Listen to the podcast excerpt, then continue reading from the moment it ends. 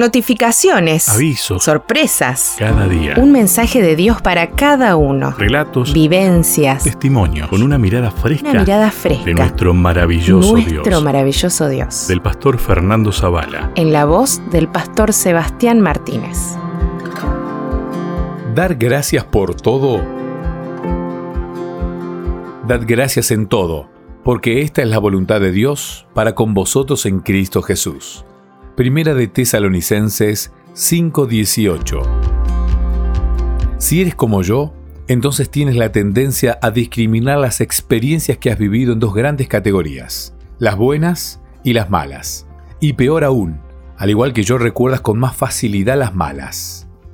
Porque sé que esta práctica no es buena, agradecí a Dios cuando leí una declaración de Henry Nowen, según la cual una persona verdaderamente agradecida da gracias a Dios por toda su vida, lo bueno y lo malo que le ha ocurrido, los éxitos y los fracasos que han experimentado, los momentos de gozo y los de tristeza por los que ha pasado.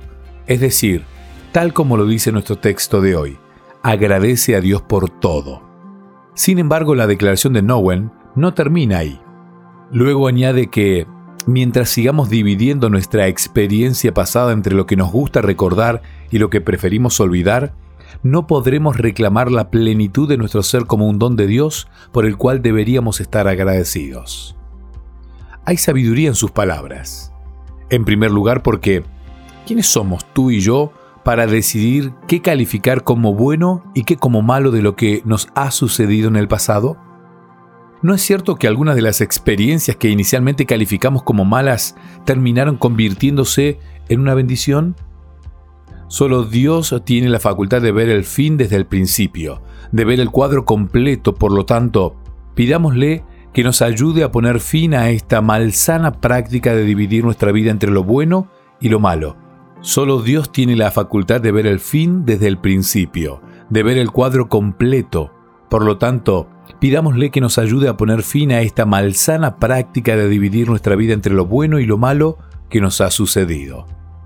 En segundo lugar, ¿no dice la palabra que a los que aman a Dios, todas las cosas los ayudan a bien? Si nuestros fracasos nos han convertido en personas más sabias, si nuestros errores han contribuido a que hoy seamos más maduros, si nuestros pecados nos han hecho depender más de Dios, ¿hay algo que debemos lamentar? Al contrario, hay mucho por lo cual agradecer. Siendo así las cosas, no lamentamos nada. Al igual que los padres terrenales, cuidamos de nuestros hijos. El buen Padre Celestial ha cuidado de nosotros. Su mano guiadora nos ha traído hasta aquí y nos seguirá guiando hasta el día glorioso en que heredaremos todas las riquezas que Él ha preparado para quienes lo aman. Gracias Señor por toda mi vida. Ayúdame a creer que tu mano divina me ha guiado hasta aquí y me seguirá guiando hasta el fin de mis días en este mundo.